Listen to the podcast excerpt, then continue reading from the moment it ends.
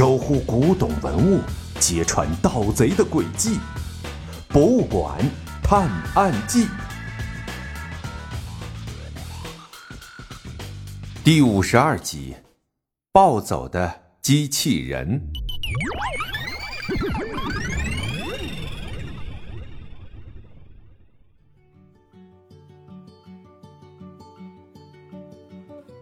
破获了五色鹦鹉图的盗窃案后，小盲道和小小贤在当地游玩了几天就回国了。可让他们意想不到的是，一到机场大厅就出现了一大堆人围着他们，有的是来欢迎他们回国的，也有的质问他们为什么要阻止这个盗窃案。原来，小盲道他们破案的新闻早在国内传开了。由于财神爷口口声声都说是要不择手段的把流失在海外的国宝带回国，居然有一些人还支持他。谁叫那些老外当年把那么多中国的国宝通过偷盗、抢劫等不法手段弄到国外呢？小萌刀，现在国内对你破获五色鹦鹉图盗窃案的意见分成了两派，一派支持你，一派反对你。请问你对这事儿怎么看？一位记者好不容易挤过人群。把话筒递到小芒的跟前。我还是那个看法，不能因为别人做错事，我们也去做错事，否则，我们和当年的那些强盗和小偷有什么区别呢？国宝暂时放在国外的大博物馆，还能起到宣传中国文化的作用，但被偷盗了，可能就再也不能出现在世人面前了。我坚信，总有一天，我们会堂堂正正的把国宝带回家。也请大家相信，我保护国宝的心比你们只多不少。小芒道边走边回答记者的提问。那你对财神爷怎么看？几次都没能抓住他，你觉得自己赢得了他吗？另一个记者也把话筒递到小芒的面前。财神爷是一个非常厉害的高智商古董大盗，不过我有信心，总有一天我会亲手把他抓住。小芒道边说着边挤过人群。拉着小小贤，赶紧一溜烟的往停车场跑去。一阵狂奔之后，找到了他那辆放在停车场的自动驾驶汽车，上了车，马不停蹄的往回家的方向开过去，这才彻底躲开了那群记者和群众。回到家的小盲道，经过一路奔波，可是累坏了，肚子也饿得咕咕直叫。嗯，家里怎么一点存货都没了？小小贤，你下楼帮我买点吃的呗，我实在累得不想动了。小盲道打开冰箱，发现里面什么都没有，在厨房转了一圈，喝了一杯水，走到客厅，一屁股坐在沙发上，就再也不想起来了。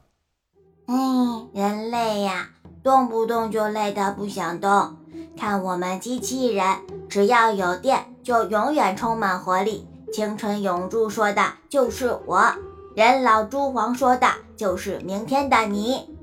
小小贤一边叨叨着，一边朝门口走去。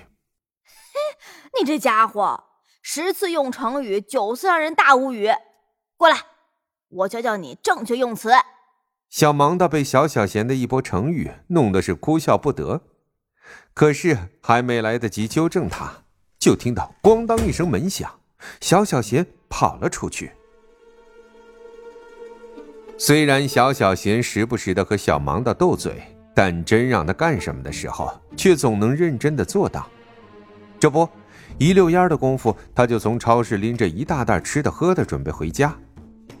小小贤一路开心的蹦蹦跳跳，中午顶着大太阳，路上没人，他更是撒开了花当他路过一个灌木丛的时候，突然感觉传来了一股强大的电流。他还没来得及看是怎么回事，就关机黑屏了。小盲道在家等小小贤投喂，都等睡着了。一觉醒来，发现吃的还没到，等不及的他准备给小小贤打一个电话。不过电话还没拨出去，小小贤就推门进来了。呜呼，你总算是回来了。我饿得前胸贴后背了，快让我看看你都买了什么吃的。小盲道一见小小贤进屋，就赶紧跑过去接他手中的吃的。可是当他伸手接时，小小贤却不撒手。小盲道正准备叫小小贤松手时，却看到他的眼睛闪烁着吓人的红色。可恶的小盲道，叫你破坏我的计划！小小贤甩起手中的袋子，当的一声砸在了小盲道的头上。小盲道疼得捂住脑袋。哦，小小贤，你疯了！你才疯了！如果不是你，五色鹦鹉图我一定能接回国。可你偏偏破坏了我的精心策划。